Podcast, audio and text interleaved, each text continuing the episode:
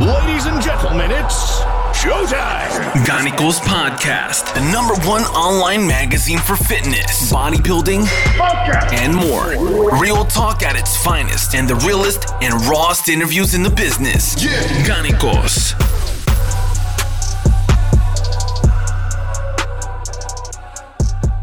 Guten Abend beziehungsweise guten Morgen oder guten Mittag, je nachdem, wann ihr das hört. Ich begrüße euch recht herzlich zu einer neuen Episode des Gannikus Podcasts. An meiner Seite Marcel, wie letztes Mal auch.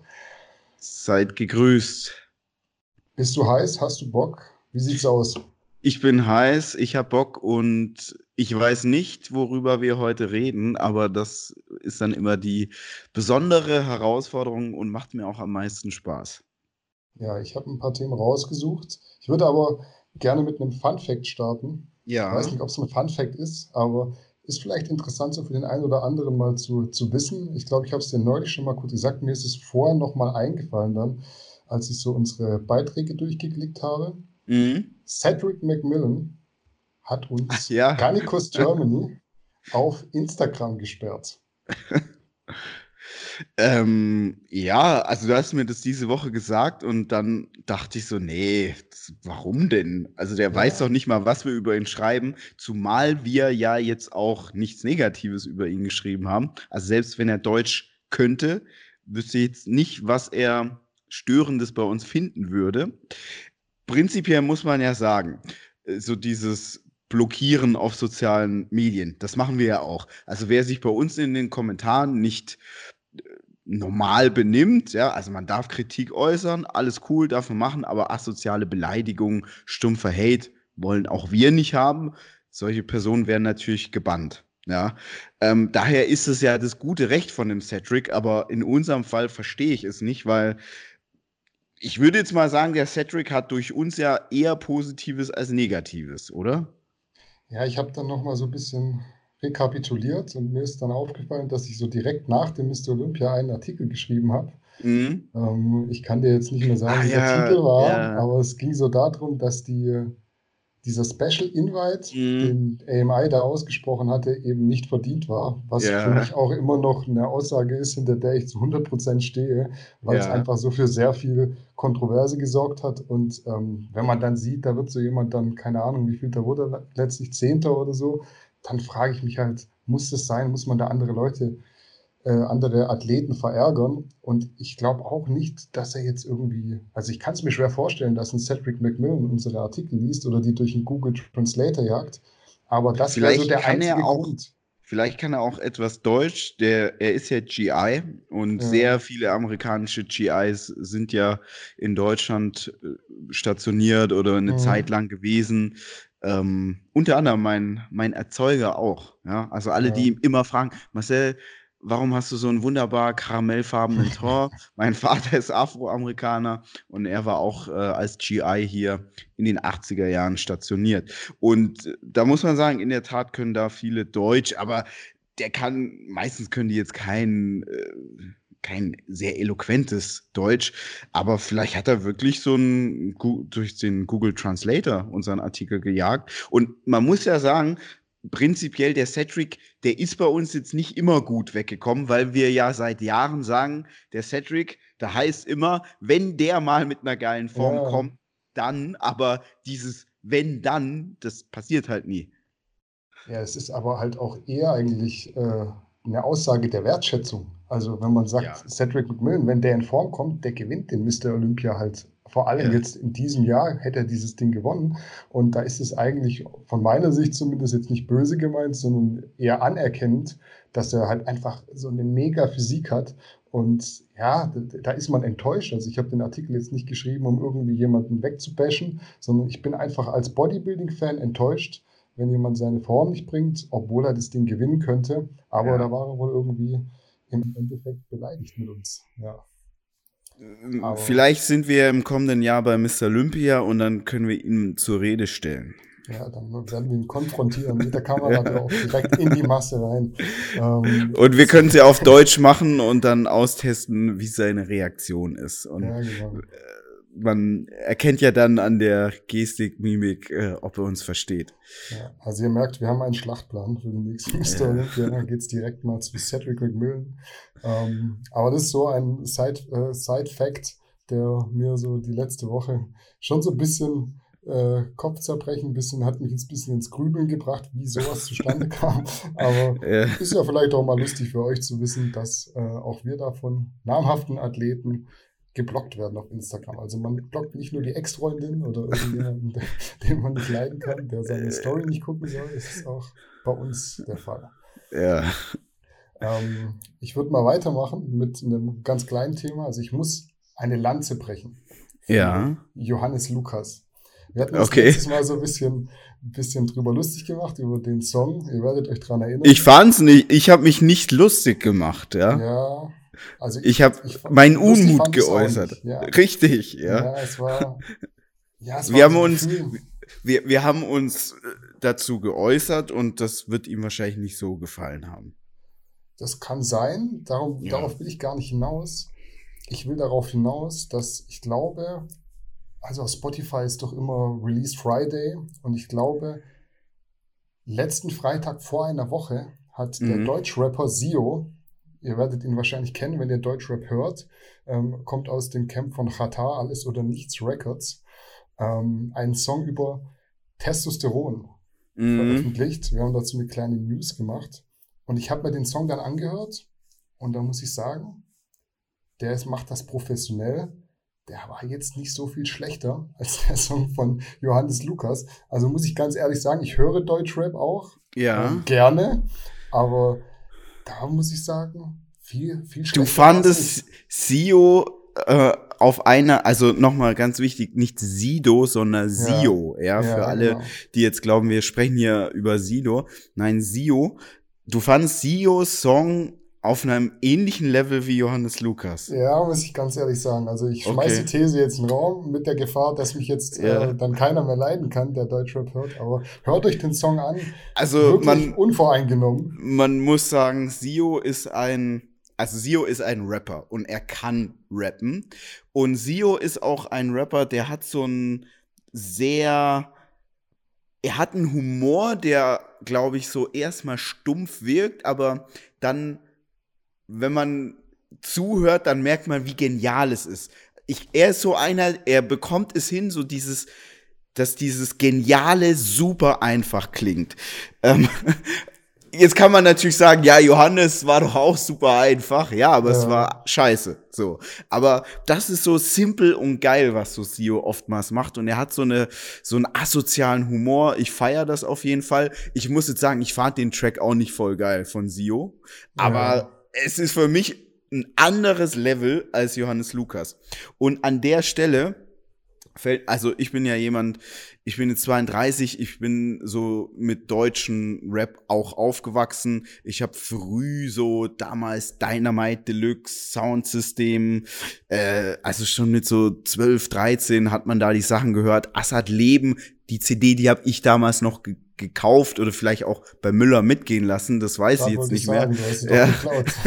Ja. äh, dann Agro-Ansage Nummer eins, ähm, da war ich so beim Splash äh, damals so ah, da war ich so fünf, 16 oder so, da ist die Sekte noch im Zelt aufgetreten. So. Mhm. Alle, die jetzt so bisschen Bescheid wissen, die können dann so einordnen, okay, der äh, hört jetzt Deutschrap nicht erst seit alle rappen la la la, lululu, die Shisha brennt, ja. Ähm, und da ist mir aufgefallen, eigentlich in, in all den Jahren, also ich habe auch schon immer fand ich ja Muskeln cool und habe früh angefangen zu trainieren. Und damals war es so sehr, sehr selten, dass ein Rapper, ein deutscher Rapper über übers Pumpen gerappt hat. Und ich weiß noch, es gab ein Lied von der Sekte Feed Bushido. Das ist, glaube ich, auf der Ansage Nummer zwei drauf. Oder eins, ich weiß es nicht mehr.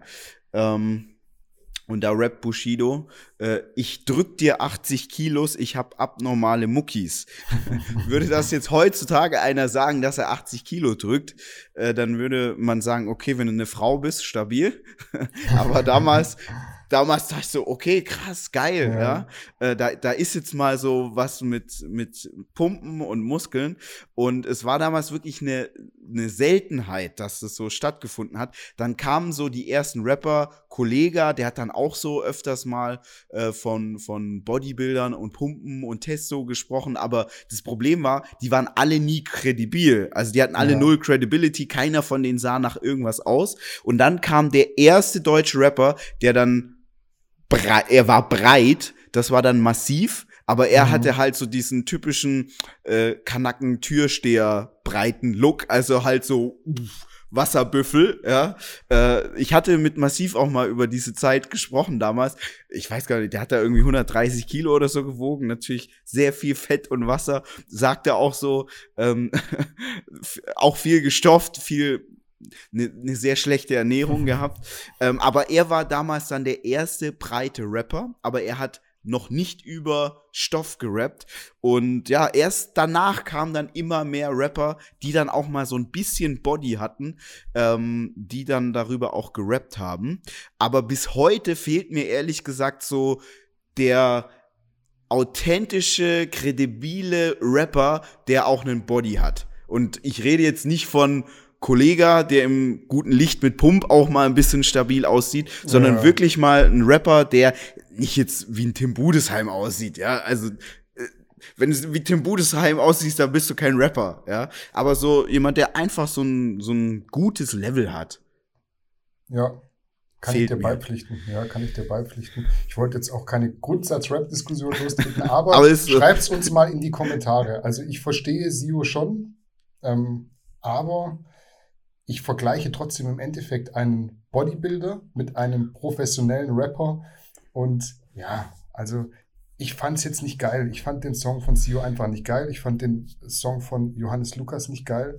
Aber jeder darf da gern seine eigene Meinung haben. Schreibt es wirklich mal in die Kommentare, wenn ihr beide Songs anhört. Findet ihr einen riesen Unterschied ist zu erkennen oder ist da ist es wirklich auf einem ähnlichen Niveau, wie ich jetzt sagen würde, von vom, vom Endprodukt einfach her. Wie hört sich's an, ja? Ich, ich fand den Sio-Song jetzt auch nicht stark und auch dieses Testo E, ich fand das so, da nimmt man ein Thema, was so, wo man weiß, damit kann man so ein bisschen schocken, aber er hat keine Kredibilität und er, er, was, was ich immer, was ich nicht so feier, ist, wenn die Leute keine Nüsse haben und dann sich so sarkastisch und lustig an so ein Thema rangehen.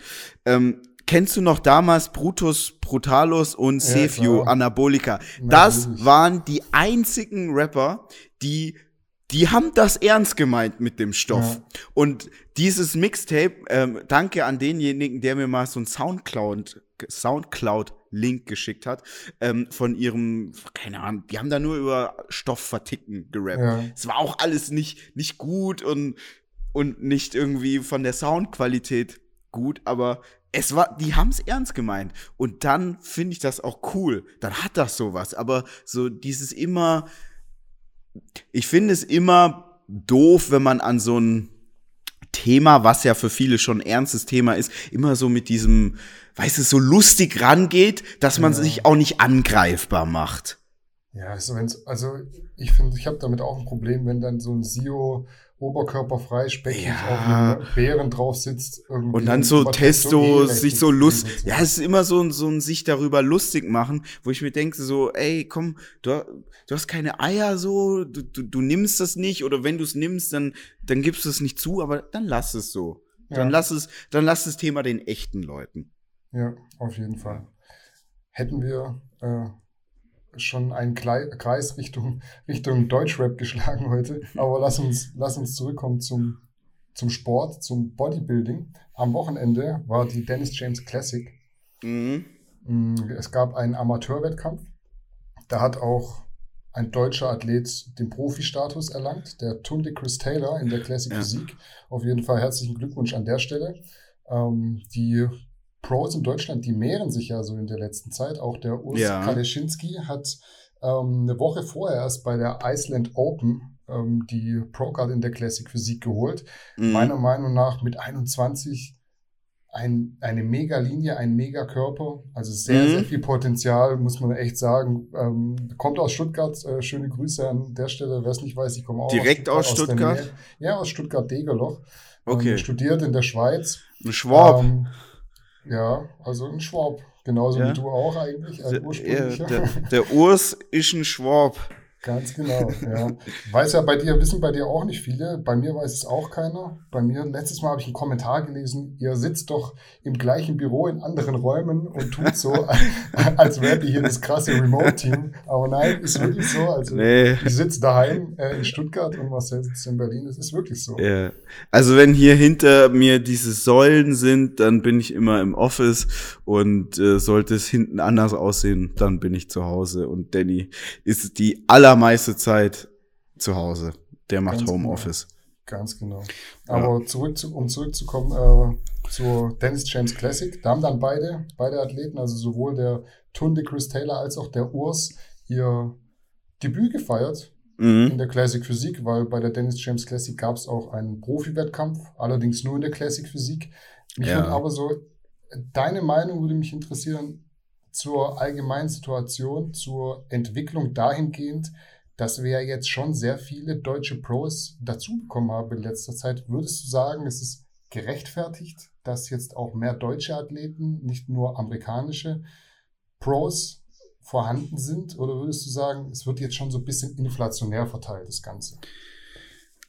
Also es gibt heutzutage mehr Möglichkeiten, Profi zu werden, weswegen dieser Profi-Status nicht mehr auf so einem Podest steht, wie es mal war. Ich freue mich natürlich immer für die Athleten, jetzt auch zum Beispiel die Wiebke, die ja Bikini Pro geworden ist.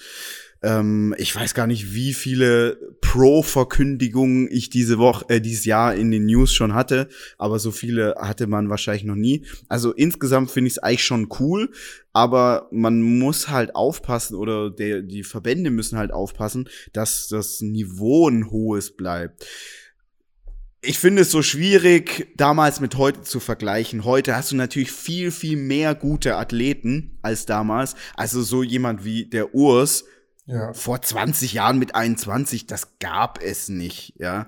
Ähm, aber das ist eben das, was wir in einer unserer ersten Podcasts gesprochen haben. Heutzutage sind halt viele Athleten viel jünger, viel weiter, weil sie viel früher, viel mehr richtig machen. Und dementsprechend gibt's dann, gibt's früher oder bekommen sie früher die Pro-Card es gibt schon sehr, sehr viele Pro-Card und Pro-Cards und man muss schon sagen, also ganz viele von denen werden nie irgendwie großartig was reißen. Und dann muss ich sagen, mh, dann wird der Profisport halt sehr verwässert. Ich finde auch, man muss immer erkennen, wer ist ein Profi und wer ist ein Amateur.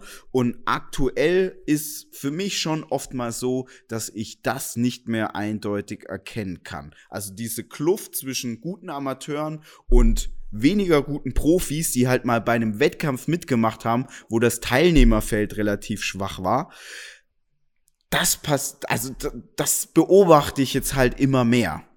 Ich rede jetzt nicht von den deutschen Athleten generell, sondern weltweit. Also es werden ja jetzt auch mehr Italiener, Franzosen und Engländer Profi. Es ist ja, ja, nicht nur, dass jetzt irgendwie die Deutschen da bevorzugt werden, sondern generell werden mehr Profis, mehr Pro-Cards verteilt. Auch in den USA werden mehr Pro-Cards verteilt, was dafür sorgt, dass mehr Athleten da sind mit einer Pro-Card. Aber ich habe so nicht unbedingt das Gefühl, also ich sehe es so sehr zwiespältig.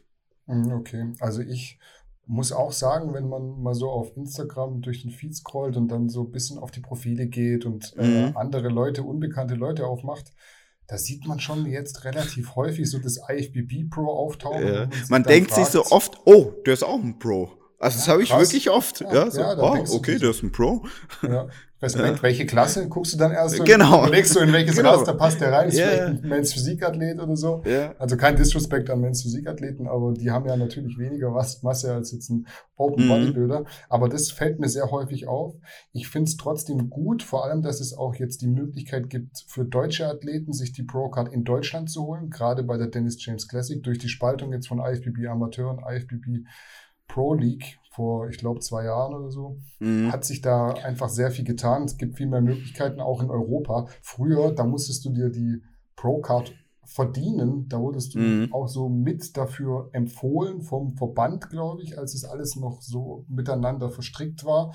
Ähm, und jetzt ist es ja so, da kannst du dann einfach auch mal nach Frankfurt fahren und die Pro-Card holen. Das finde ich so prinzipiell gut. Aber man muss schon mal überlegen, so in der Neuzeit, Garnicus Beginn, denke ich jetzt mal zurück so an 2014. Boah, da gab es nicht viele deutsche Profis. Markus Rühl war da schon Ronny Rocke, Ronny Dennis Rocke. Wolf, ja. ähm, wen gab es denn dann noch 2014? Boah, ich glaube.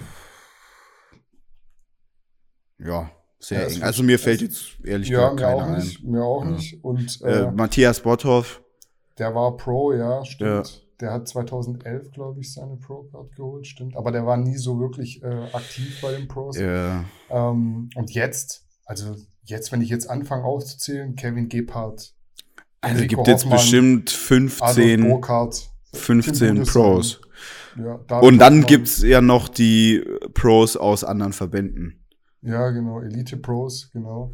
Ähm, ja, W, also BFF etc. Ja, also, ja, also da ist echt eine Schar an, an Profis, was ich jetzt fürs deutsche Bodybuilding natürlich gut finde und jetzt gerade so die von mir genannten, Enrico Hoffmann, Kevin Gebhardt, Adolf Burkhardt, Tim Budesheim, David Hoffmann, es sind schon auch Athleten, die haben meiner Meinung nach eine Chance, auch mal einen Wettkampf mhm. zu gewinnen. Also ist jetzt nicht so Fallobst, wie man im Kampfsport sagen würde.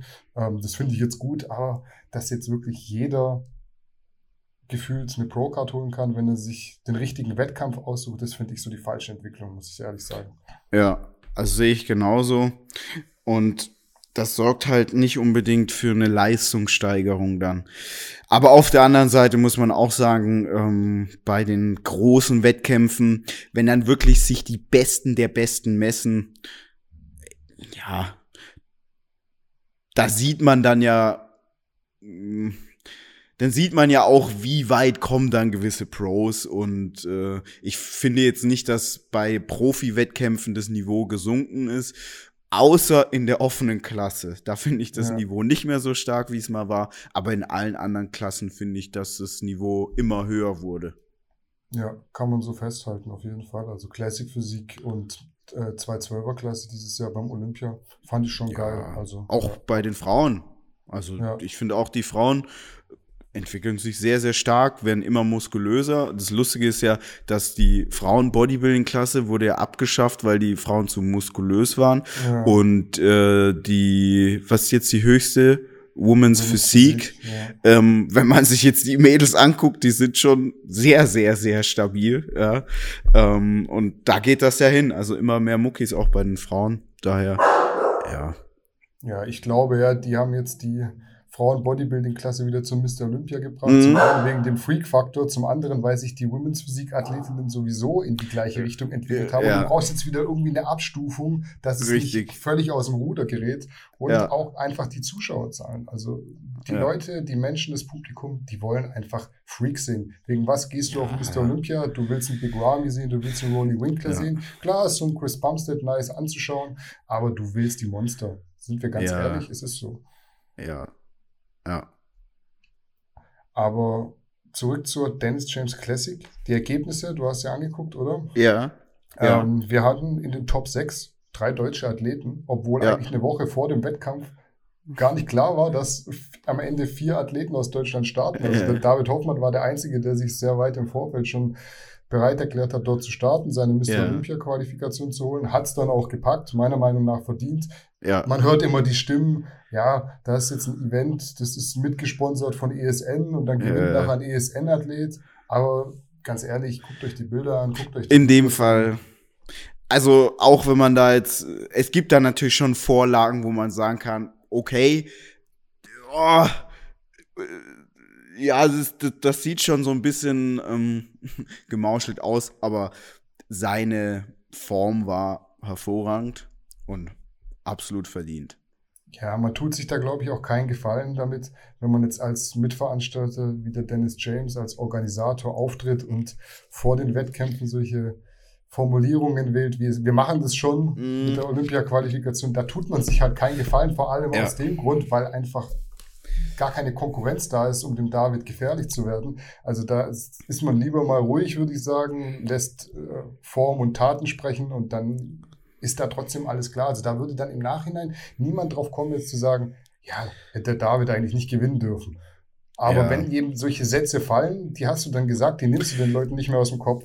Ich finde es immer schade für den Athleten, weil am Ende, ja, kann er ja so gesehen auch nichts dafür. Ja, ESN ist sein Sponsor. Ja, ESN sponsor das Event. Ja, soll er jetzt da nicht mitmachen? Ja, er ist mit, den, mit dem Dennis James befreundet, meines Wissens nach. Mhm. Ähm, ich finde es so generell schwer. Also jetzt waren vier deutsche Athleten dabei, die eigentlich alle so gut abgeschnitten haben. Ähm, ich will jetzt den Judges immer nichts unterstellen, aber mir ist schon aufgefallen, egal in welchem Land, die heimischen Athleten, die ja. performen schon immer irgendwie besser in der Heimat, wo man sich fragt, woran liegt das? Ja? Ziehen die immer so viel Wasser, wenn sie viel reisen, oder ja. hat man da nicht vielleicht doch einen kleinen Heimbonus? Gut, muss man das, festhalten. Es ist natürlich auch so, dass eine Reise in einen anderen mm. Ort, in ein anderes Land jetzt nicht cool ist für eine Wettkampfvorbereitung. Du hast es einfacher, wenn du Frankfurter bist und bei Frank in Frankfurt bei einem Wettkampf yeah. startest, als wenn du jetzt in die USA fliegst. Aber ich gebe dir recht, man yeah. hat schon oft den Eindruck, dass dann die USAler in den USA auch. Ja, oder auch, äh, wenn in Osteuropa Wettkämpfe sind, dann sind die ja. Osteuropäer meistens vorne. Ähm, in Italien gewinnt der Italiener und so weiter. Also, ja, bei Ronny Rocke gab es ja auch so einen Wettkampf in China, da hat dann Chinese ge gewonnen. Äh, genau, ja. Es ist schon so eine Geschichte, die. Auch Ronny in England, ja, ja. da sagen, kann man sich auch über die Platzierung streiten, ob da nicht ein Platz weiter vorne verdienter gewesen wäre. Ja, auf jeden Fall. Aber jetzt in dem Fall, wie gesagt. Äh, in dem Fall 100 Prozent, ja. Klar, ist klare Geschichte. Aber was so sehr überraschend war, was man auch, ich glaube nicht mal eine Woche, das war glaube ich drei Tage vorher, der Mike wird es vorher gewusst haben, aber der Mike Sommerfeld ist auch in der Classic Physik, Physik gestartet, obwohl mhm. er ja noch eine Woche vorher beim Romania Muscle Fest in der 212er Klasse mhm. an den Start gegangen ist. War so sicherlich für viele überraschend, ähm, einfach weil er auch es nicht so kommuniziert hatte. Mhm. Dennis James zum Beispiel und auch andere werden ihm schon gesagt haben, du hast eigentlich, hey, eine gute Linie für die Classic, versuch's doch mal dort. Hat er dann auch gemacht, ist direkt Zweiter geworden. Muss man dann mhm. auch sagen, eigentlich ganz, ganz knapp an der Mr. Olympia-Qualifikation vorbei, wenn man es so sieht. Jetzt gehst du ja. mal davon aus, David Hoffmann kann nicht mitmachen, weil er irgendwie, keine Ahnung, sich einen Quadrizeps abreißt. Ähm, und dann bist du auf einmal bei Mr. Olympia. Also es ist schon sehr knapp gewesen. Ich glaube, es war so ein guter Step für den Mike Sommerfeld aus einem einfachen Grund. Könnte er vom Körper in der offenen Klasse bestehen? Glaube ich schon, dass er da so die die Voraussetzung dafür hat. Ich weiß jetzt nicht, ob er die gesegnetste Genetik hat, aber so grundlegend von der Struktur, was man so als Außenstehender sagen kann, würde ich sagen, ja. Ich glaube aber bei ihm, ohne dass ich ihn jetzt kenne und ohne dass ich jetzt das irgendwie böse meine, aber ich glaube jetzt nicht, dass er das Mindset hat, wie es ein Athlet in der offenen Klasse haben muss. Also da musst du schon so sehr, sehr spezielles Mindset haben. Ich habe das so gemerkt, als ich zum Beispiel Nathan Lee Escher kennengelernt habe und mit dem auch trainiert habe. Und da nichts gegen den Mike, aber ich glaube jetzt nicht, dass der auf Bodybuilding so sieht wie Nathan Lee Escher. Und das musst du aber, wenn du in der offenen Klasse bestehen willst. Und daher ist es, glaube ich, für ihn schon ein guter Move gewesen, da in die Classic Physik zu gehen, wo er ja jetzt eher das Problem hat, dass er vielleicht ein Ticken zu schwer ist und vielleicht auch äh, es gut für ihn ist, wenn er das ein oder andere Kilo abwirft, damit die Form einfach noch so ein bisschen besser in die Klasse passt und die Condition ein bisschen besser ist. Weil ich fand die noch nicht, also die fand ich jetzt nicht Mr. Olympia reif, die mhm. Condition. Also er war, er war viel, viel härter, als er es sonst schon war. Ich glaube, er mhm. sagt es auch selber, war seine Bestform bisher, die er da unter mhm. Neil Hill jetzt gebracht hat. Ähm, ich denke auch, dass er so vom, von der Grundstatur durchaus das Zeug hätte, in, mhm. in der offenen Klasse zu bestehen. Da müsste er aber schon deutlich noch aufbauen, was natürlich auch zum einen mit sehr viel Arbeit zusammenhängt und zum anderen natürlich, wir wissen es alle, auch die nötigen Mittelchen nach oben geschraubt werden Richtig. müssen, was natürlich nicht die gesündeste Geschichte ist, vor allem wenn man schon äh, mit einer Krankheit zu kämpfen hat. Ich glaube, der Mike hat eine Lebererkrankung. Genau. Eine Lebererkrankung, ja. Ja. Ähm, ist für mich dann einfach auch eine, eine vernünftige Entscheidung zu sagen, ich gehe in die Classic Physik, Mhm. weil man einfach auch nicht mit Kanonen schießen muss im, im Zweifelsfall, sondern deutlich ja, humaner agieren kann, weil man eben nicht so schwer sein muss. Ähm, die Frage ist halt immer, wie sieht's aus mit diesem, mit diesem Gewichtslimit, was es eben in Mhm. der Classic Physik gibt? Also es war jetzt so, ich habe recherchiert, ähm, es gab ein Rap One Video, ähm, da wurde ähm, vor Dennis James gepostet, also sowohl der Urs als auch der Mike haben da gepostet. Mhm. Und da wurde schon so ein bisschen drüber geredet, geh doch in die Classic. Mm, Und da kam dann auch das Thema Gewichtslimit zur Sprache und das Thema Körpergröße. Und da standen Mhm. dann Dennis James und Mike Sommerfeld Rücken an Rücken. Und der Dennis James ist selbst ausgewiesene 1,73 Meter groß. Mhm. Und der Mike, glaube ich auch, laut diversen Portalen, er sagt aber selbst, er ist eigentlich eher 1,70 Meter. Und man sieht auch, der Dennis James war da im direkten Vergleich größer. Mhm. Und wenn du jetzt eben diese 1,70 Meter nimmst, dann darfst du eigentlich in der Classic Physik plus 87 Kilo wiegen. Mhm. Und der Mike hat bei der Dennis James Classic über 90 gewogen. Also Okay. er war im Romania Muscle Fest, war, glaube ich, 92, Komma noch mal was, nagelt Mhm. mich nicht fest, hat dann ein bisschen runtergemacht noch und um in diese äh, in dieses Gewichtslimit reinzupassen von, ich glaube, es sind genau 200 Pfund, was man schwer sein darf mit einem Meter 73, ähm, sind umgerechnet 90,7 Kilo. Da ist er jetzt letztendlich gelandet, aber eigentlich Mhm. ist er so groß nicht. Die Frage Mhm. ist halt, was ist da wieder passiert? Das wirft dann Ja. wieder Fragen auf. Wir hatten schon drüber diskutiert, warum wird Bodybuilding nicht als professionell wahrgenommen und angesehen, weil halt dann Afros mitgemessen werden oder irgendein Athlet steht da in Schuhen oder was auch immer. Der weil- andere nicht. ja, aber die Frage ist halt dann schon, da ist halt meiner Meinung nach dann auch die Kritik berechtigt. Da startet ein deutscher Athlet in Deutschland, der Mhm. hat super ausgesehen, also für mich auch ein zweiter Platz, völlig gerechtfertigt. Aber hätte der überhaupt starten dürfen, weil ist der so groß, ja. um diese 90, Komma was weiß ich, wie viel Kilo wiegen zu dürfen? Also ich finde das so sehr unklug, sollte man da irgendwas tricksen mit der Körpergröße, denn Mhm. er will ja ganz groß rauskommen und er wird dann ja auch international starten. Und natürlich hier in Deutschland hat man immer den Bonus, wenn man Deutscher ist, aber startet er jetzt irgendwo anders auf der Welt, wird er den Bonus nicht haben. Und dann werden sie halt ihn korrekt vermessen. Und dann kann ich mir vorstellen, dass das ihm auf die Füße fällt, sollte äh, jetzt hier getrickst worden sein. Ja, also es kann natürlich gut passieren, dass du nach Amerika fliegst oder Italien, wobei David Hoffmann war auch in Italien, da war auch ein bisschen komisch. Ja. ein bisschen, also, war, ich habe die Szene, immer noch im Kopf, da habe ich so Ja. vom PC gesessen und im Kopf Fragen. Ja, so, ja. Wie, wie schwer willst du denn sein und wie groß? Ah ja, okay, dann, dann machen wir das Ja. irgendwie passend.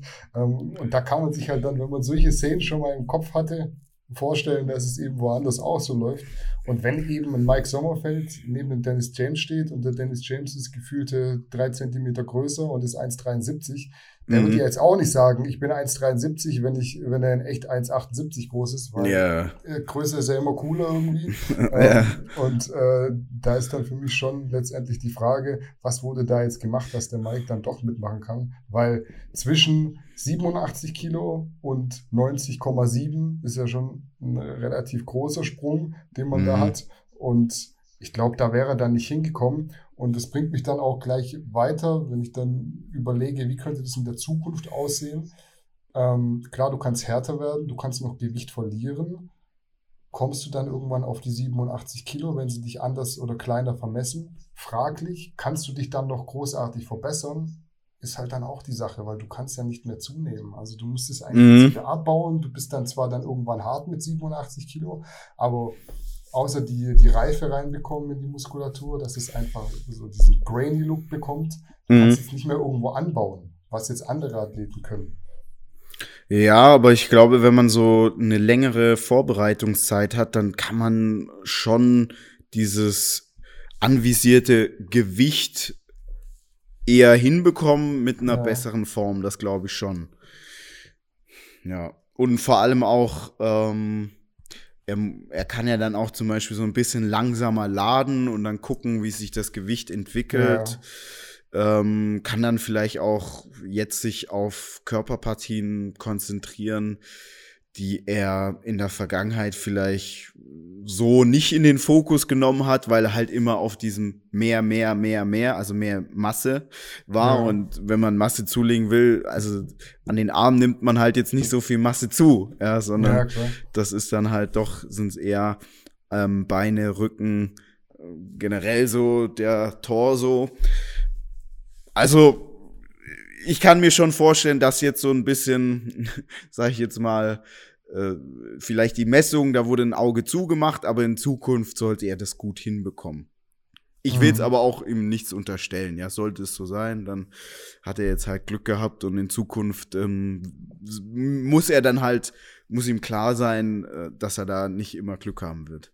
Ja, es ist, wie gesagt, nie irgendwie despektierlich gegenüber dem Athleten gemeint. Der kann da ja nichts dafür. Also wenn der USA äh, Staatsbürger in äh, den USA bevorzugt wird, dann sagt er ja, also wen kennst du, der dann im Endeffekt sagt, Ach so, ja, ja. komm, da hat jetzt jemand anderes gewonnen oder irgend sowas. Ja. Also da kann jetzt der Mike nichts dafür, wenn die den einfach da durchwinken. Aber man muss eben überlegen, was passiert, wenn du in die USA reist, einen Wettkampf machst. Mhm. Werde ich da dann größer gemessen, dann kannst du in die Sauna gehen und gucken, dass du es noch irgendwie, irgendwie rausgeschwitzt mhm. bekommst, obwohl du eh schon tot bist in den meisten Fällen. Also da muss man sich halt fragen. Ähm, aber würdest du, würdest du an Mikes Stelle in der Classic Physik bleiben oder würdest du wirklich in die offene gehen? Weil für die 212er Klasse muss man auch ganz klar sagen, ist er eigentlich trotzdem noch so einen halben Kopf zu groß. Mhm. Ähm, da hat er, da ist er nicht konkurrenzfähig. Also da lege ich mich fest, weil er einfach zu groß ist. Ja, also ich habe es auch gar nicht verstanden mit der 212er. Ähm, ehrlich gesagt habe ich jetzt gerade das letzte Jahr relativ viele Athleten gesehen, die in die 212er sind, aber die hatten ein Problem, was sie wahrscheinlich sonst nie in ihrem Leben haben, äh, dass sie zu groß sind. Und du mhm, siehst dann einfach, ja. ja. du siehst dann einfach gegen äh, einen Flex äh, Louis und wie sie alle heißen, siehst du nicht so stark aus. Ähm, ich an Mike Stelle, ich würde in die Classic Physik-Klasse gehen, weil ich glaube, er ist so einfach vom Kopf her mehr der Classic Physik-Typ wenn du in der offenen Klasse bestehen willst, da musst du schon echt eine, eine sehr, sehr große Fuck-off-Einstellung haben und ein wirklich brutales Arbeitstier sein. Und ich glaube, das sind jetzt so Komponenten. Ich will jetzt nicht sagen, dass er äh, faul ist oder ähnliches, aber ich glaube, er ist schon einfach ähm, ja eher so vom von seiner Art her jemand, der so mehr in dieses weiß in dieses am Körper feilen. Ja. Das ist glaube ich eher seins und nicht so dieses ballern, ja. Ja. Also in der offenen Klasse, da musst du natürlich wirklich auch Raubbau betreiben an deinem Körper. Da musst Richtig. du Force feeden, da musst du äh, die Gewichte kloppen, das kracht, da musst du die, ja. die Mittelchen hochschrauben bis ins äh, Unermessliche teilweise bei manchen Athleten. Und ja. ich finde, ich finde, ist einfach eine vernünftige Entscheidung auch, auch mit Hinblick auf seine, seine Vorerkrankung, ähm, in die Classic Physik zu gehen und zu sagen so, hey, ist eine geile Klasse. Ich habe eine super Linie. Also der Mike ist jetzt keiner, der da reingehen müsste, weil er irgendwie, keine Ahnung, da bessere Chancen Woanders hat. Woanders zu schlecht ist. Ja, weil er jetzt ja. irgendwie nicht das Zeug dazu hätte, in der offenen Klasse zu starten, von der Grundstruktur. Man kennt ja viele Athleten, so George Peterson, mhm. der ist, der, der packt es nicht in der 212, obwohl er es jetzt wieder versucht, aber ähm, der ist so absichtlich in die Classic Physik gegangen und hat so ja. nichts mit Classic Physik zu tun. Die, ja. Warum die das machen, ist mir schon klar, aber das müsste der Mike jetzt nicht machen. Der hat nee. eigentlich, ähm, er passt da gut rein. Der passt da einfach super rein, hat eine super Linie. Ja. Und wenn ich mir dann überlege, ja, ist immer so schwierig zu sagen, als Mitte 20-Jähriger äh, will ich am Ende, keine Ahnung, 70 oder 80 werden, ähm, dann würde ich mich aus Vernunftsgründen einfach entscheiden, da in eine geile Klasse zu gehen, die immer mehr Hype bekommt, die auf dem aufstrebenden Ast ist auf jeden Fall. Und da bin ich schon, würde ich sagen, konkurrenzfähiger als Mike Sommerfeld, als wenn ich jetzt in die offene Klasse gehe. Ja, ich denke auch, so für die Zukunft, da hat er eher die Chance, Erfolge zu feiern, als in der, in der offenen Klasse. Das, ja, ich glaube auch, da ist die Konkurrenz einfach zu groß und das, was man dafür geben muss, ist einfach für ihn auch zu viel und für die Classic Physik Klasse ist es so, das ist eher so der Rahmen, wo er reinpasst, würde ich sagen. Ja, finde ich auch. Also wäre für mich äh, eine ganz klare Entscheidung. Sehen übrigens auch unsere Instagram-Follower so. Also ich habe gestern ja. mal eine Umfrage gepostet, ob der Mike Sommerfeld seine Zukunft eher in der Classic Physik sehen sollte. Haben 82 Prozent der Befragten auch so gesehen. Also okay. Nur 18 Prozent waren der Meinung, nee, er soll eher in die offene Klasse gehen, ähm, statt mit den klassischeren Körpern sich zu messen. Also finde okay. ich auch eine, eine, relativ klare Sprache, was ich da gesprochen ja. habe. Aber wie gesagt, man muss eben aufpassen, wie es so ist mit dem Gewichtlimit. Da kann es dann auch mal in die Hose gehen, wenn man nach Italien fährt und die Offiziellen da sagen, nee, nee, du heute ja. nicht, weil du bist eigentlich bloß 1,69,5 Meter und bist drei Kilo zu schwer. Ja. Und was ich dann aber im Verhältnis krass finde, ist jetzt so ein Urs, der Neuprofi ist, mhm. riesig gefühlt neben den mhm. anderen ähm, und Sechster wurde schon bei seinem Profi. Mhm. Finde ich auch eine krasse Leistung eigentlich. Und war auch verdient, meiner Meinung nach. Hat einfach eine mega Linie. Klar fehlt mhm. da Muskulatur, klar ja. fehlt da noch ein bisschen die Härte. Aber jetzt überleg dir mal, der hat noch, jetzt nimmst du ein bisschen Härte, ein bisschen Gewicht weg. Also gibst Härte dazu, nimmst Gewicht weg. Mhm. Ähm, und äh, ohne diese, diese Hypothese, ohne, dieses, ohne, ohne diese mehr Härte, hätte er jetzt, wenn er so auf der Bühne gestanden wäre, nochmal 10 oder 11 Kilo mehr wiegen dürfen im mhm. Profi-Gewichtslimit. Stell dir das mal vor, kauf dir mal 10 Kilo Rinderhüftsteak ja. beim Aldi und bau das mal an deinen Körper dran, was da, was der für ein Potenzial hat. Also finde ich ja. echt krass, dass wir da so einen Athleten haben, der in Zukunft, der kann wirklich, da sieht auch top aus, also passt super in diese Klasse rein, muss ich echt sagen. Der hat, der hat Potenzial, da wirklich auch mal auf der großen Bühne zu stehen und, und einen großen Wettkampf zu gewinnen. Ja, er darf nur nicht den Fehler machen, jetzt mit der Brechstange ranzugehen weil dann versaut er seine Linie. Ja. Muss geduldig sein, aber ja, mit 21, also das Problem ist, mit 21 ist man nicht geduldig, ja, aber ja, er kann schwierig. es sich auf jeden Fall leisten. Ja. ja. Also wenn du überlegst, David Hoffmann ist 39 jetzt, er ist 18 Jahre mhm. älter, ähm, was der noch vor sich hat. Ja. Also, also wenn du da jetzt Und ein David Hoffmann hat jetzt nicht äh, vor 20 Jahren angefangen, auf Classic Physik zu trainieren. Genau. Das ist ja, ja auch nochmal ein sehr, sehr großer Unterschied. Ja, also das ist ganz klar, wenn man da überlegt, was da für ein Potenzial ist, da brauchst du jetzt halt jemanden, eine Art Mentor, der dir auch sagt, so, ey, Junge, halt mal einen Ball flach, alles mit der Zeit, alles mit der Ruhe und dann gib mal vier Jahre, dann bist du 25 oder bist Entweder das oder er, wichtig ist halt so die Vision und wenn er das jetzt schon selber so sieht, wenn er jetzt zum Beispiel für sich sagt so, wow, ähm, ich will so Chris Bumstead, ja, das ist so ja. mein, mein Leitbild jetzt, an dem will ich mich orientieren. Ähm, ja, dann kann es schon gut klappen. Also jetzt ist es ja so, die Classic Physikklasse ist sehr, sehr beliebt und daher, glaube ich, kann man da schon ein, ein junger Athlet, der kann da schon so drin seine Zukunft sehen, ohne jetzt so die riesen hellseherischen Fähigkeiten zu haben, wie man das noch vor drei Jahren gebraucht hat. Ja, auf jeden Fall. Also finde ich den richtigen Move, sowohl für den Urs als auch für den Mike, da ihre Zukunft zu sehen, nichts mit der Brechstange zu machen und mhm. Vernunft mhm. walten zu lassen. Was jetzt mit Classic Physik nicht mehr so viel zu tun hat, auch auf der Dennis James Classic aber stattgefunden hat, mhm. ist ein Gastposing. Mhm. Und zwar mit Adolf Burkhardt und mhm. Big Ramy. Hast du es gesehen? Yeah. Hast du die Bilder angeguckt? Ja. Also da muss man echt sagen, Adolf gerade 138 Kilo schwer, ja. brachial wie Sau, ein bisschen kleiner nochmal als der Bigrami. Ähm, trotzdem imposant, natürlich verwässert, ein bisschen, ja. bisschen, speckig, was aber auch gewollt ist. Also ist jetzt nicht so, ja, dass er im Aufbau. kommunizieren würde. Der isst halt mal ja. gerne Eis oder ein Donut, sei ihm auch gegönnt. Aber wenn du jetzt anguckst, so ein Bigrami im Vergleich, 10 Kilo schwerer, bisschen größer, massiv härter und was ich halt beeindruckend finde, ist so diese, diese Schulterbreite, dieses Schlüsselbein, mm, was der ja. wenn der daneben steht. Also ja. da kannst du, also Adolf kann sicher auch nochmal ein guter Athlet werden, aber der wird an den Bigrami aus dem Grund schon nicht rankommen können, weil er einfach die genetische Grundvoraussetzung nicht mitbringt und kein so breites Schlüsselbein hat. Und das ist halt ja. echt krass für mich zu sehen. Also beim Bigrami, da kommen halt die perfekten Faktoren zusammen das halt einmal sind es die Muskeln, die Muskelbäuche und dann die Knochenstruktur und wie du schon sagst, der hat halt wirklich so ein Schlüsselbein, ja. dann eine relativ schmale Taille für seine Ausmaße ja. und dann sieht das einfach mega aus und wenn du halt auf ein breites Schlüsselbein Muckis draufpackst, dann sieht das immer gut aus. Dann kann auch die Hüfte relativ breit sein, siehe Jay ja. Cutler. Das war jetzt mhm. nie einer, der irgendwie so eine Taille hatte, aber es hat halt von den Proportionen her immer gepasst, weil Jake Cutler auch ein mega breites Schlüsselbein hatte. Und Adolf hat auch ein breites Schlüsselbein, aber dann siehst du halt, wenn, wenn er neben jemand steht, der einfach so den, den Gott da geküsst hat, was die Genetik ja. angeht, dann ist halt so deine gute Genetik immer noch viel schlechter als jemand, der eine sehr, sehr gute Genetik hat, wie ein Bigrami. Also Bigrami trainiert ja noch nicht mal zehn Jahre, glaube ich. Ja, also so richtig äh. auf Profi-Bodybuilding-mäßig, äh, glaube ich. Ich glaube, der war nach vier Jahren, war der doch Profi.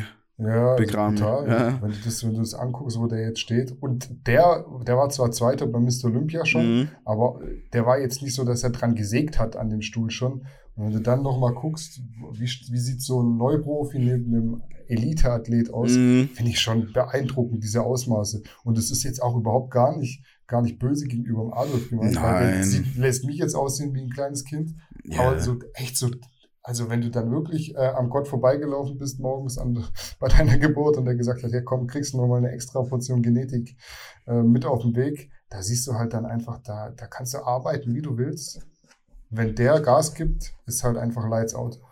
Ich finde das so ganz interessant und ich glaube auch, es ist so gut, dass es die Leute sehen, denn ich sehe, und das habe ich jetzt schon oft angesprochen, aber ich sehe es halt immer, ich sehe es jeden Tag, dass so viele junge Athleten, auch ehrlich gesagt viele ältere, aber gerade bei den jungen Athleten, die haben so eine Kopfwäsche von Social Media, weil da wird ihnen so viel Zucker immer in den Arsch geblasen, was für krasse Bodybuilder sie doch sind und dass sie doch mal alles abräumen werden und Nichts gegen den Adolf Burkhardt, aber wie du schon richtig gesagt hast, wenn dann halt mal jemand, ein richtiger, gestandener Profiathlet neben ihm steht, dann siehst du halt der große Unterschied. Dann siehst du, dass da doch eine riesen Lücke noch ist.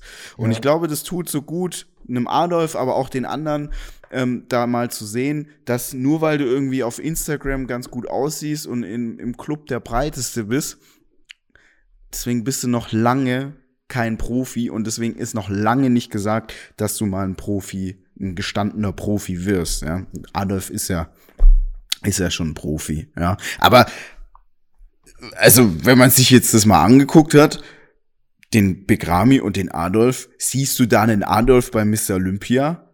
Ja, schwierig, aber es ist ja. auf jeden Fall ein krasser Unterschied. Also wenn, wenn, so, wenn so von den Athleten auf Begrami-Niveau noch ein paar daneben stehen, da ist schwierig für dich auf jeden Fall eine gute Platzierung zu machen aus so einem Wettkampf.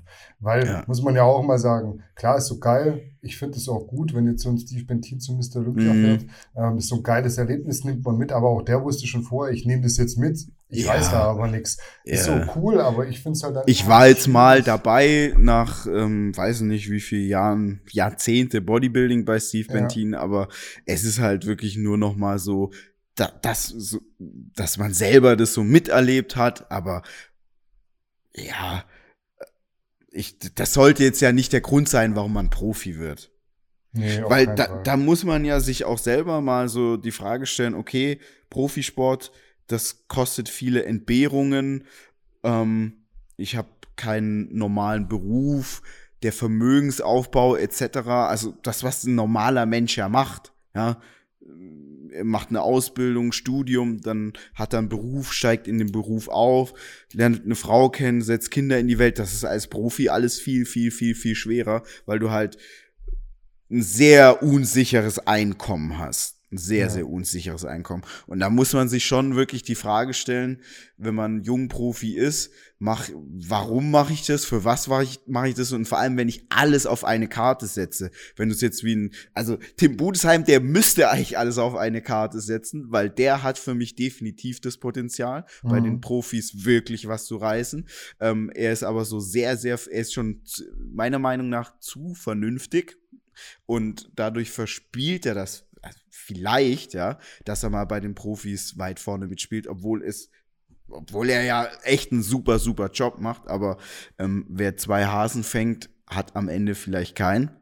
Ja. Aber bei einigen anderen muss ich sagen, wenn ich dann sehe, dass sie so all in gehen, Jungs, Mädels, müsst ihr echt gucken, seid, seid mal ehrlich zu euch, ja, und jetzt denkt nicht nur aus der Bodybuilder-Sicht, sondern denkt auch mal aus der Lebenssicht, aus der Lebensperspektive, ja, wo kann ich mir was aufbauen, ja, und viele Instagram-Follower, die sind vielleicht ganz toll fürs Ego und da kriegt man auch aktuell eine Dose Eiweiß mehr hinterhergeschmissen, ist, ist so, ja, mag sein, aber was ist in fünf Jahren, was ist in zehn Jahren, ja. Ja, ist auf jeden Fall äh, muss man da relativ früh schon, glaube ich, eine vernünftige und weise Entscheidung treffen, weil ich glaube, du rutscht da auch so ein bisschen rein. Ronny Rocket hat es, glaube ich, mal so gesagt, dass er mhm. eigentlich dann auf einmal halt Profi war und dann war ich halt mhm. halt Profi und dann habe ich halt mal mhm. weitergemacht. Weil du musst ja dann jetzt eigentlich sagen, jetzt bist du ein Adolf Burkhardt, bist keine Ahnung, 5, 26, bist Profi geworden und musst dann entweder sagen, immer weiter all in, mal gucken, was dabei rauskommt, oder sagen, ich schlage jetzt einen komplett anderen Weg ein ähm, nachdem du jetzt, sage ich jetzt mal, drei, vier Jahre mit einem Sponsor an deiner Seite relativ gut gelebt hast, sage ich jetzt mal, für mhm. dafür, dass du Profisportler warst, bist du ja letztendlich, wenn du den ganzen Tag isst und trainierst mhm. ähm, und guckst, dass du ein Mittag Mittagsschläfchen machst, um genügend Regeneration zu bekommen, bist du ja ein Profisportler, der das wirklich ja. den ganzen Tag lebt.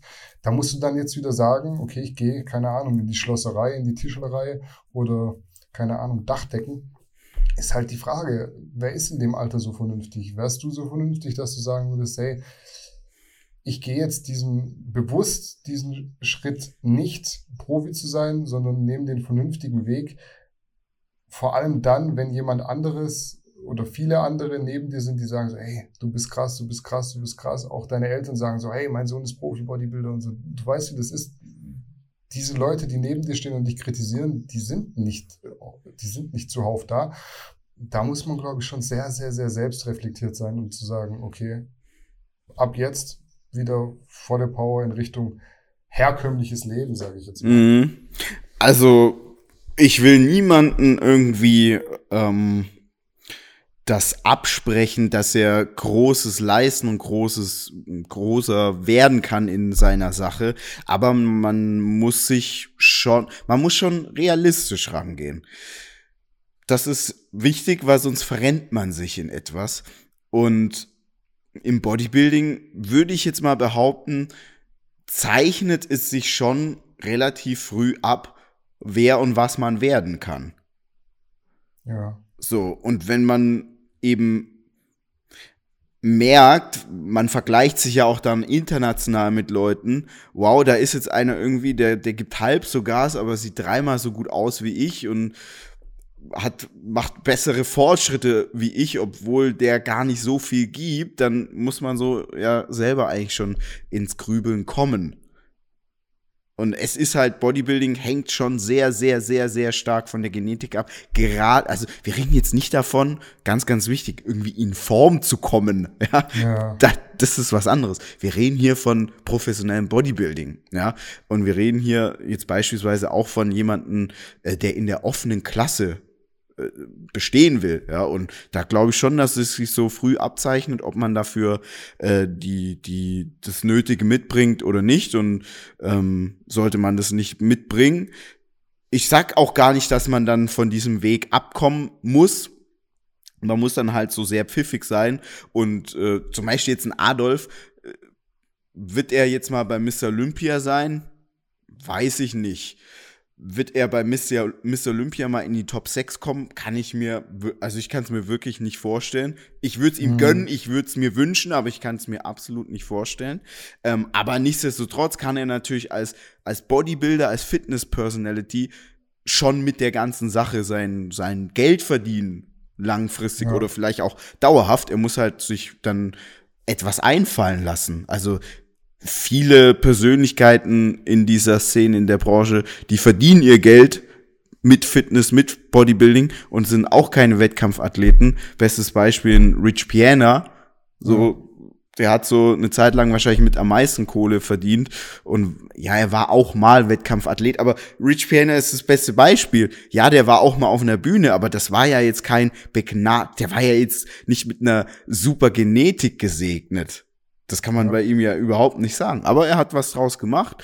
Und ähm, da müssen eben die, die vielen Profis, die, die jetzt in der Welt herumspazieren, die müssen sich halt so darüber im Klaren sein, hab ich wirklich das Zeug, ein mega geiler Sportler zu werden, der da wirklich vorne mitspielt und aufgrund dessen sich in dieser Branche, in dieser Szene ähm, beweisen kann und auch aufgrund dessen Geld verdienen kann?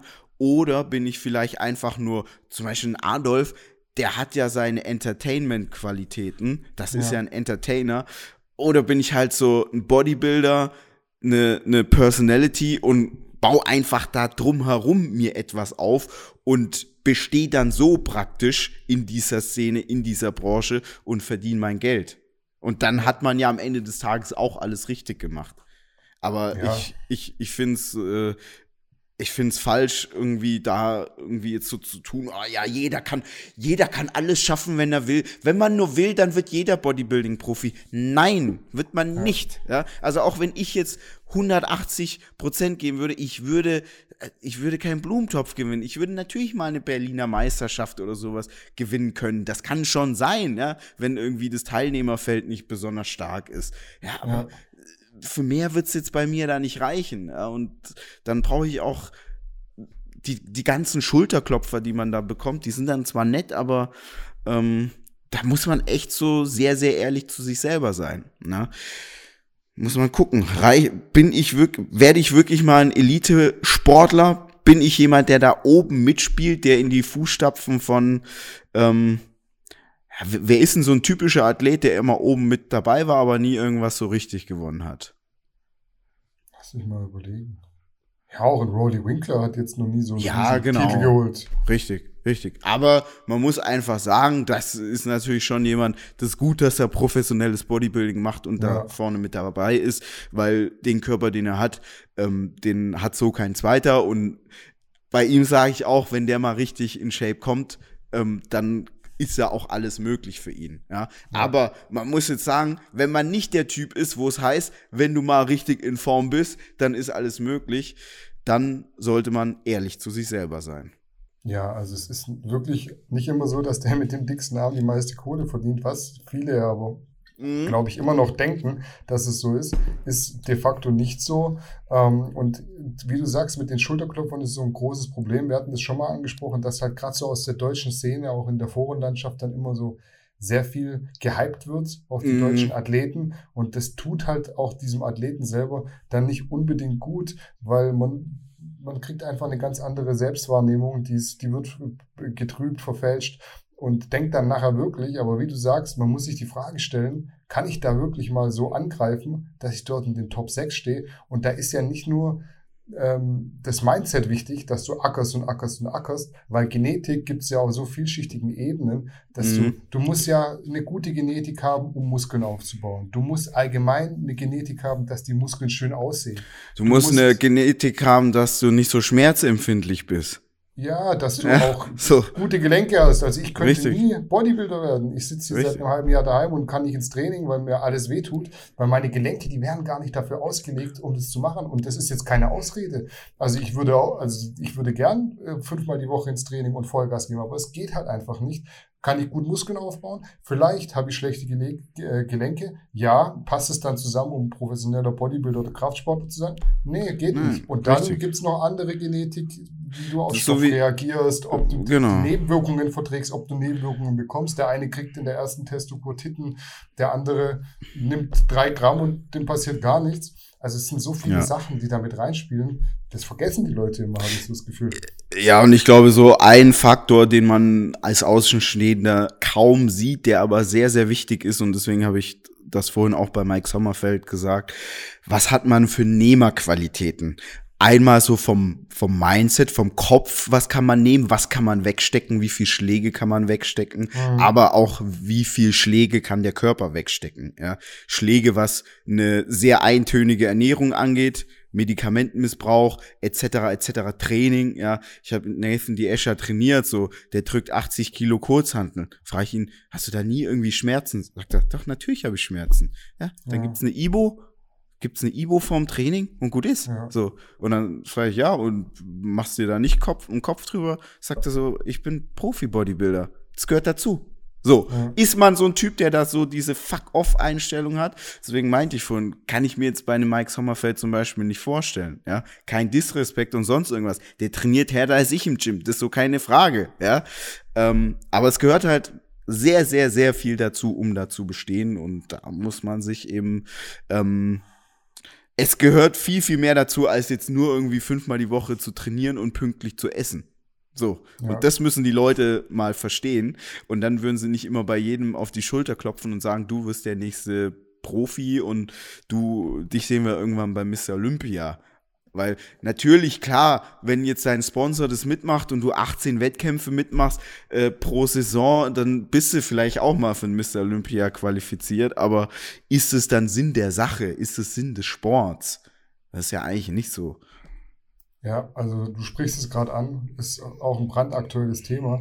Sich für den Mr. Olympia qualifizieren. Roman Fritz, wir haben äh, heute einen Artikel dazu veröffentlicht, will nächstes Jahr an sechs Wettkämpfen teilnehmen, mindestens. Mhm. Ähm, also sein Plan lautet bis jetzt sechs Wettkämpfe. Also mhm. er will bei der Arnold in Südamerika, er will bei der UK Pro starten, er will bei der Indie Pro starten, bei der New York Pro, bei der Toronto Pro und dann noch entweder bei der California Pro oder bei der Puerto Rico Pro, je nachdem, wofür er sich entscheidet. Die Wettkämpfe sind am gleichen Tag, sind dann summa summarum sechs Wettkämpfe, die er da macht. Ähm, da ist es dann natürlich irgendwann wahrscheinlich, dass man sich nach Punkten für Mr. Olympia qualifiziert, wenn man sich jedes Mal einigermaßen gut platziert. Ähm, nur ist es Sinn der Sache im, im, am Ende dann. Also da muss ich mir ehrlich gesagt die Frage stellen, warum will er das machen? Will er irgendwie nächstes Jahr viel von der Welt sehen? Dann ist cool. Und Bodybuilding machen? Also meine ich jetzt gar nicht irgendwie respektlos, wenn er dann einen Sponsor hat, der das mitmacht. Ähm, ja, eh, also das ist ja cool, ja, also dann ist doch cool, dann sieht er was, ähm, kann sein, kann seine Leidenschaft ausleben, also alles geil so, ja. Aber jetzt muss man mal so denken, so dieses Champions Mind, Champion Mindset. Und ein Champion, der sagt, ich gehe, ich mache ein Ding mit und dann, dann rock ich das und dann bin ich qualifiziert. Und das höre ich jetzt da nicht raus. Das klingt ja. jetzt für mich eher so ähm, wie jemand, der einen coolen Lifestyle leben will und, ein, und coolen Bodybuilding-Lifestyle leben will, aber es klingt jetzt für mich nicht nach einer, einem, der sagt, ich will nächstes Jahr äh, im Profizirkus alles rasieren. Also ich glaube beim Roman schon, dass seine Taktik ist, komme was wolle, um alles in der Welt bei Mr. Olympia einmal zu stehen und dass er eben Punkte sammelt. Also so habe ich das Gefühl. Ich glaube, so denke ich auch, ja. Er hat so die, er hat so die Aussage getroffen, dass er nach Las Vegas nicht mehr reist äh, als Zuschauer, sondern mhm. bloß noch als, als Teilnehmer. Und da ist so für mich klar, worauf das im Endeffekt hinausläuft, dann, dass er viele Punkte sammeln will. Aber man will ja trotzdem, also so, keine Ahnung, Spaß haben und mal dort stehen in Las Vegas in, in der Orleans Arena hin und her. Aber du willst doch nicht nach sechs Wettkämpfen oder eventuell sieben oder acht, weil danach kommt auch noch, keine Ahnung, Vancouver Pro und Chicago Pro und Tampa Pro, wo du dann auch noch rein könntest, um Punkte zu sammeln. Da willst du doch nicht wie ein äh, Schluck Wasser in der Kurve äh, beim Mr. Olympia noch irgendwie auf die Bühne krebseln, nur dass du mal da gestanden bist.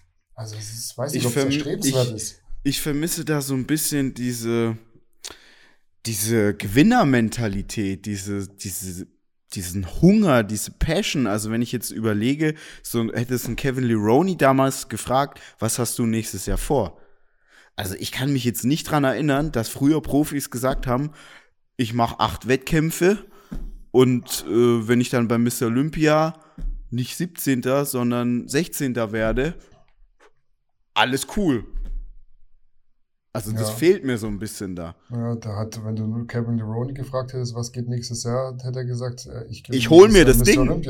Ich hol mir das Ding, ja. ja. Und dementsprechend waren auch die Wettkämpfe, ja. Und äh, finde ich jetzt auch so eine interessante Entwicklung, dass halt heutzutage aufgrund der Sponsoren und ähm, ja, durch Social Media, man muss ja immer wieder neuen Content liefern und ein Wettkampf ist natürlich besserer Content als zu Hause aus dem heimischen Gym und aus der heimischen Küche und dann äh, machen da Athleten viele Wettkämpfe nur um mitzumachen, aber gar nicht mehr um zu gewinnen. Also mhm. das finde ich so eine sehr interessante Entwicklung, die jetzt aber für mich, ich finde es so interessant und ich gönne das den allen auch, aber wenn ich jetzt so an, an, an das sportliche Niveau denke, ich bin echt der allerletzte, der sagt, früher war alles besser. Ja. Aber man muss einfach sagen, in den Nullerjahren oder 90er Jahren, äh, vielleicht hat man das nicht mitbekommen von den Athleten, aber ich glaube, damals hat kein Sponsor das mitgemacht. So, jetzt machst du nächstes, nächstes Jahr eine Welttournee und die hat dann ihr Ende in Las Vegas. So, ja. Hauptsache, dass du einmal sagen kannst in deiner Karriere, ich stand mal in Las Vegas auf der Bühne also ja. diese, diese Attitude, behaupte ich, die hat es damals nicht gegeben, sondern da war schon so, ich will das Ding gewinnen, ich will mich mit den Besten der Besten messen. Und nicht, ähm, mir kommt das so ein bisschen jetzt so vor, mittlerweile bei manchen, wie so, wie, wie so ein, so ein Tourismustrip. So, ja. Ja, ich will jetzt mich auch mal am, am Hollywood-Wahrzeichen fotografieren. so nach dem Motto. Ja, es ist auf jeden Fall ein interessanter Blickwinkel, den du da ansprichst, weil es natürlich Content, der da nachher bei rumkommt, wenn jemand äh, auf sechs Wettkämpfe fährt, in die ganze Welt hinaus, äh, nach Brasilien, nach London, dann keine Ahnung, nach Kanada und in die USA und wieder zurück. Ähm, da entsteht schon viel Content. Ist natürlich, die Leute wollen es immer sehen, wenn jemand in Form ist und eher nicht so, ja. wenn die, die aufgedunsenen Masseschweine sind, sage ich jetzt mal. Und mhm. die wollen sich dann auch meistens nicht so gern zeigen. Mhm. Ähm, aber ich finde auch, ist es erstrebenswert, am Ende dann in Las Vegas zu stehen, dein siebter Wettkampf innerhalb von drei oder vier Monaten und du bist einfach nicht mehr in der Lage, dich in bestmöglicher Form zu präsentieren, weil du einfach total ausgelaugt bist. Also hätte ich keinen Bock drauf, ehrlich gesagt. Ist so, weiß nicht. Also, äh, wie soll ich sagen? Ich, ich, ich komme noch so aus einer Zeit, wenn du da einen Sportler verfolgt hast, dann aus dem Grund, weil dieser Sportler, der wollte das, was er gemacht hat, gewinnen. Und natürlich ja. gab es auch damals Sportler, wenn du damals vor, weiß ich nicht, 15 Jahren in der äh, Nationalmannschaft von Uruguay gespielt hast, dann hast du ja auch nicht gesagt, wenn du zur WM gefahren bist, wir sind Favorit, wir wir hauen die Brasilianer und die Italiener mal kurz weg und gewinnen das Ding. Das ist mir schon klar, aber ähm, so beim Bodybuilding, wo man dann ja doch auch noch mal gesundheitlich etwas ganz anderes dafür gibt, da muss ich jetzt schon sagen, dass es so mittlerweile mich eher an so ein so Bodybuilding-Tourismus erinnert, ähm, um da jetzt auch mal irgendwie so sein Foto und sein Video zu haben, aber so vom, vom Sportlichen her, so diese, diese Hunger, diese Passion, so ich gebe alles, ja, so ein Andreas Münzer, der ist gestorben, weil er alles gegeben hat. Da muss man sich ja. mal, der ist gestorben, weil er alles gegeben hat, ja. Und dann hast du Leute, die sagen, nächstes Jahr mache ich eine Welttournee, die endet in Las Vegas. So, ja. das, das ist dann eine andere Zeit und meine ich jetzt auch gar nicht respektlos oder sonst irgendwas, aber das ist halt, das sind ja so gewisse Vibes, so eine gewisse Sch Stimmung, die da auch mitschwingt, die ich heutzutage dann teilweise echt so sehr, ja, ich, das ist halt nicht so, das nicht so diese, diese 100 Prozent, diese, diese 1000 Prozent Passion. Ja, die damals, die Bodybuilder in den 90er und Nullerjahren, die hatten wirklich diese äh, Fuck auf alles Einstellung. Und da lag dann auch ein Ronnie Coleman mal einen Tag vom Olympia in der Badewanne mit Eiswürfeln ja, auch. und so Geschichten. Ist es gesund? Nein. Ist es viel gesünder, wenn man äh, sieben Wettkämpfe macht, um dann mit dem achten zum Mr. Olympia zu fahren? Also die Blutwerte will ich auch nicht sehen am Ende. Also wieso machst du das Ganze dann? Für ein Foto in Las Vegas ist für mich ähm, irgendwo zu wenig. Also klar, dass du da nicht gewinnst, ist eigentlich auch keine Frage, wenn da jetzt nächstes Jahr ein Roman Fritz oder wer auch immer von unseren Deutschen hinfährt, der wird das Ding nicht gewinnen. Ist ganz klar, aber du möchtest ja trotzdem in deiner besten Shape auf der Bühne stehen und dann machst du eben im Frühjahr irgendeinen Wettkampf keine Ahnung, Arnold Classic Brazil und dann guckst du halt, dass du das Ding irgendwie gewinnst oder keine Ahnung, Indie Pro oder so. Und dann hast du nochmal ein halbes Jahr, kannst dich voll ganz darauf vorbereiten, bei Mr. Olympia auf der Bühne zu stehen, so Moment of, of, of a Lifetime mäßig mhm. und äh, abzuliefern. Und du kannst ja. nicht mehr abliefern nach sieben Wettkämpfen, es geht einfach nicht. Also ich erinnere mich jetzt so an zum Beispiel den Ronny Rockel und Dennis Wolf, als die damals Fünfter und Sechster wurden. Ja. Ähm, da hat auch keiner davor gesagt, die wären Fünfter und Sechster. Aber die sind da hingegangen und die haben alles gegeben und am Ende waren zwei deutsche Athleten in den Top 6 und zwar nicht, weil sie gesagt haben, so, das ist jetzt der Abschluss von unserer Urlaubsreise, sondern ja. weil sie halt wirklich alles gegeben haben. 110 Prozent rein und dann fünfter und sechster Platz. Und das ist dann ja auch ein geiles Ergebnis. Haben sie es gewonnen? Nein, aber das Ergebnis ist so phänomenal. Phänomenal. Ja. Und da kannst mir nicht erzählen, dass so ein Ergebnis zustande kommt, weil du sagst, ja, jetzt, nächstes Jahr guck, will ich, Hauptsache ich bin dabei, ja, und äh, die Wettkämpfe davor, ja, wenn es nicht mit den ersten drei klappt, ist ja egal, weil ich mache ja fünf, sechs Stück und dann kriege ich schon so viele Punkte, dass das schon klappt und dann bin ich auch mal dabei gewesen. Also da kannst du mir nicht erzählen, dass ein Ronny Rockel und ein Dennis Wolf diese Einstellung damals hatten. Ja? Also an alle, die jetzt sagen, oh, alle, wir reden alle schlecht. Nein, geht nicht darum, alles schlecht zu reden. Es gibt ja Leute, die haben schon abgerissen, ja, und die gibt's ja immer wieder. Aber wenn ich sowas höre, dann höre ich da nicht raus, höre ich keinen Menschen, der vorhat, alles abzureißen. Ja, also es ist schon so, dass äh, da sind wir wieder bei den sozialen Medien, die da sehr viel kaputt machen, weil früher, als ein äh, Ronny Rockel und Dennis Wolf äh, in die Top 6 kamen, Dennis Wolf war ja sogar mal Dritter mm. beim Mr. Olympia, ähm, da war es nicht so, dass man nach Las Vegas gefahren ist, dass man sich da mal vor dem Schild äh, fotografieren äh, has, mhm. hat lassen und dann irgendwie auf Instagram und auf Facebook ein Bild hochgeladen hat, ähm, dass man mal da war, sondern da gab es kein Social Media, da ist man dorthin gefahren und hat den, da stand wirklich dieser sportliche Gedanke im Vordergrund und da wollte man einfach sein Bestes an diesem Tag geben. Und jetzt ist es halt so, jetzt sagst du schon, also damals hat auch niemand irgendwie ein Dreivierteljahr vorher gesagt, was er nächstes Jahr dann irgendwie, wie viele Wettkämpfe er da plant und was weiß ich. Klar hattest du dein Ziel, dein, dein Qualifikationswettkampf, auf den du getimt hast, aber du hast jetzt nicht gesagt, ja, dann ja, mache ich da mit und dann ja, reise ich da man, weiter. Man hatte das Ziel, man macht einen Wettkampf, den man gewinnt. Ja. Und nicht, ich mache 15 Wettkämpfe, gewinne 15 Mal einen Trostpreis und dann darf ich halt doch noch am Ende mitspielen. Ja. Ja. Und nur, ist dass du sagen kannst, ich fahre dahin äh, und bin auch mal dabei, mich fotografieren zu lassen auf der, auf der Mr. Olympia Bühne. Weil nichts anderes ist es ja im Endeffekt. Ja. Würde man genauso handeln, wenn es Social Media nicht gäbe, ist die Frage. Genau, das ist so ein sehr, sehr guter Punkt. Und dann muss man am Ende, auch wenn das deutsche Athleten sind und wenn dann solche Athleten mit einem nicht so tollen Ergebnis nach Hause kommen und man das dann auch so deutlich sagt, dann kann es nicht sein, dass man dann dafür irgendwie äh, angefeindet wird. Ähm, aber gut, das ist dann nochmal so ein anderes Thema. Wir sind ja, jetzt schon, ja. wir sind jetzt schon bei einer Stunde und 13. Ja, ich habe auch kein anderes Thema mehr. Ich würde am, okay. am Ende bloß eine Frage dann in dem Bezug noch in den Raum werfen. Wen siehst du denn bei Mr. Olympia in den Top 6 als deutsche Athleten in der Zukunft? Ähm, boah, das, also ich sehe jetzt da in der offenen Klasse kann ich das nicht sagen. Ich kann jetzt so mir schon vorstellen, dass ein David Hoffmann vielleicht das packt in die Top 10. Mhm. Äh, ein Mike Sommerfeld könnte ich mir jetzt schon auch vorstellen. Ähm, der müsste halt jetzt so sich dann früh qualifizieren und dann sehr, sehr darauf fokussieren.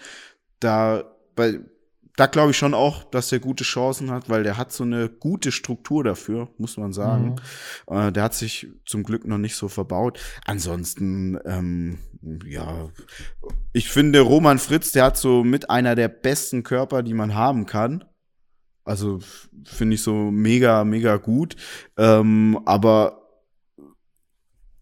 das, also das gefällt mir gut, ja. ja. Aber im Vergleich zu anderen Mr. Olympia-Teilnehmer fehlt da halt das Fleisch.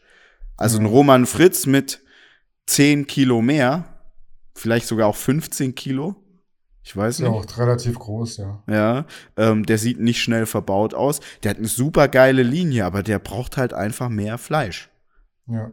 ja. Also da, da würde ich ihn dann schon weit vorne sehen, aber wenn er nächstes Jahr sechs Wettkämpfe macht, dann wird der nicht zehn Kilo draufpacken. Vor allem, er ist ja sowieso einer, der, glaube ich, so sich sehr schwer tut, ähm, seine gute Form zu verlieren. Aber ähm, ja, also, also ich sehe jetzt da keinen in der offenen Klasse bei Mr. Olympia. Mhm, okay, also ich würde auch sagen, offene Klasse, Top 6 wird auch mittel- oder langfristig schwierig. Also wirklich Top schwierig. 10. Ja, Top 10. Echt, also muss man wirklich sagen, wird echt schwierig. Also ähm, ohne jetzt jemandem was absprechen zu wollen, aber Mr. Olympia ist halt Mr. Olympia. Wenn du dann siehst, wer da auf der, wenn, da, wenn du siehst, Cedric McMillan landet auf Top, äh, auf dem zehnten Platz, Mhm. stell jetzt stell den mal irgendwie neben irgendeinem Ach.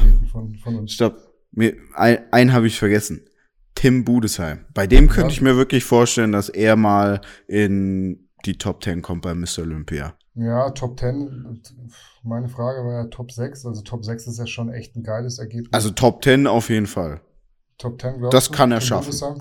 Kann Tim er schaffen, ja. ja. Okay, also ich würde, ich würde da beipflichten. Ich sehe da auch ehrlich gesagt in Top 10 auch einen Roman Fritz, aber da muss halt einfach mehr Fleisch drauf. Also wenn Roman Fritz Fleisch draufpackt, gar keine Frage, weil er hat, er hat das, was die Leute haben wollen. Der hat eine super geile Linie, so gar Ja. keine Frage. Aber wenn er nächstes Jahr äh, auf Kaffeefahrt geht, dann wird das nix. Ja. Ja, Ähm, Tim Budesheim hat für mich so, der, der ist einfach unfassbar brutal, unfassbar massiv. Ähm, er scheint das ja alles gut hinzubekommen mit Family, Frau, Beruf, Studieren etc. Ähm, also bei dem glaube ich schon auch, dass er da äh, Tim, der kann weit kommen. Der kann echt weit kommen. Ja, Tim war ja schon bei der California Pro letztes Jahr, oder Mhm. dieses Jahr war das ja, war dieses Jahr, ja, Zweiter.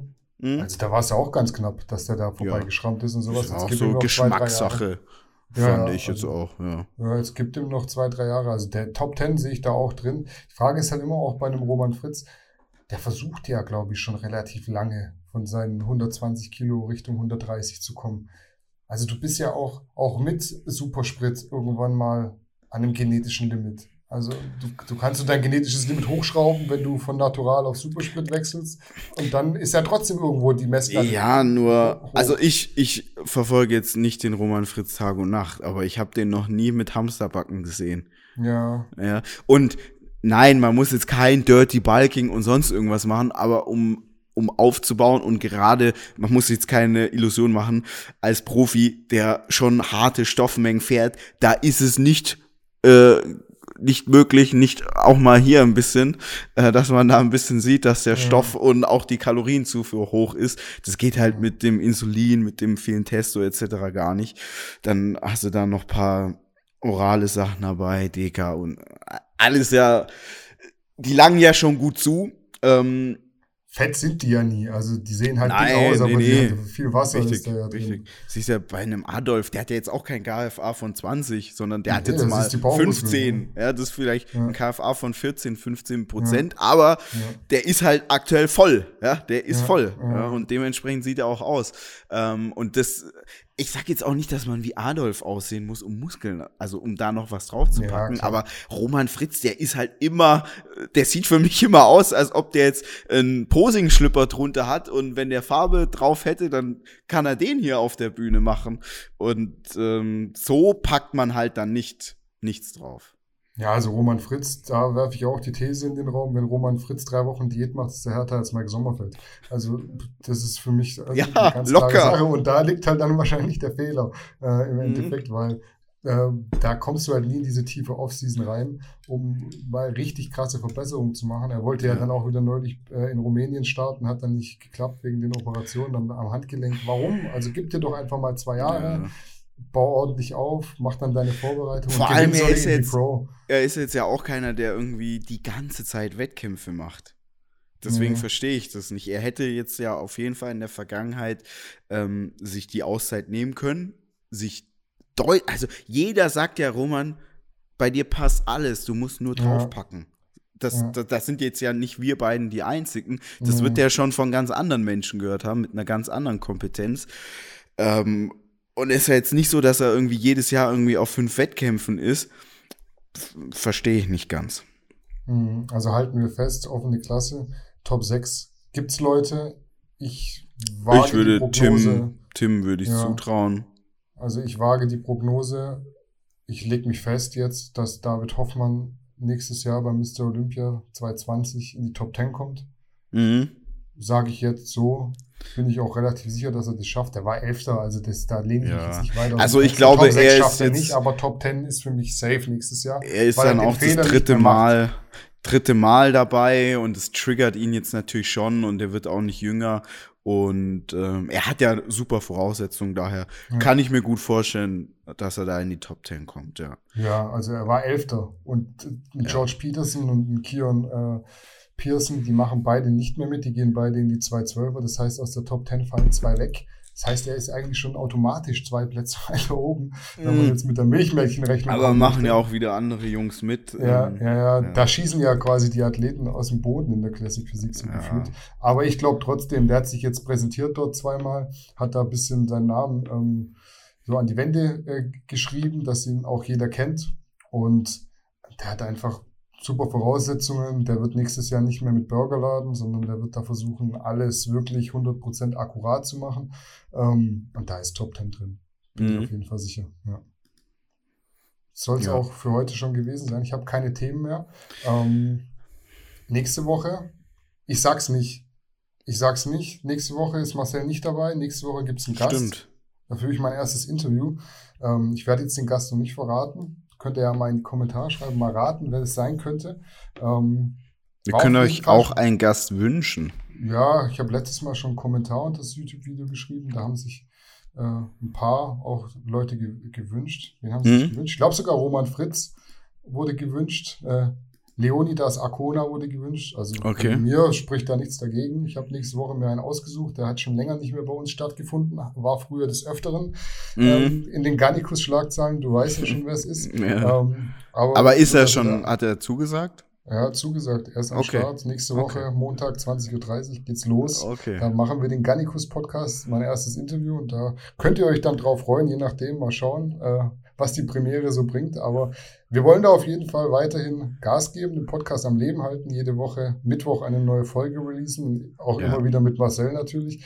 Ähm, ihr feiert das, wie die Kommentare zeigen. Ähm, lasst uns dementsprechend auch gerne eine Bewertung da auf iTunes, Spotify, Genau. YouTube. Spotify kann man, glaube ich, nicht, oder? Ja, ich glaube, nee, geht glaube ich nicht. Ich weiß Ja. auch gar nicht, ob man da kommentieren kann. Also ich höre Nee. in einem Podcatcher meine, meine Podcasts. Ähm, deswegen weiß ich das gar nicht. Aber überall, wo man uns bewerten kann, schreibt uns eine nette Rezension und gebt uns einen guten, äh, eine gute Bewertung, einen Daumen nach oben, ähm, um jetzt nicht irgendwie Amazon-Rezensionen zu erhaschen, wie es der eine oder andere. Äh, Ähm, da ist es, glaube ich, erlaubt beim Podcast. Also lasst uns, da wissen, ja. ja. lasst, lasst uns das wissen, ähm, wie es euch gefallen hat. Und äh, ich würde sagen, wir sind für heute raus. Macht's gut. Salut. Salut.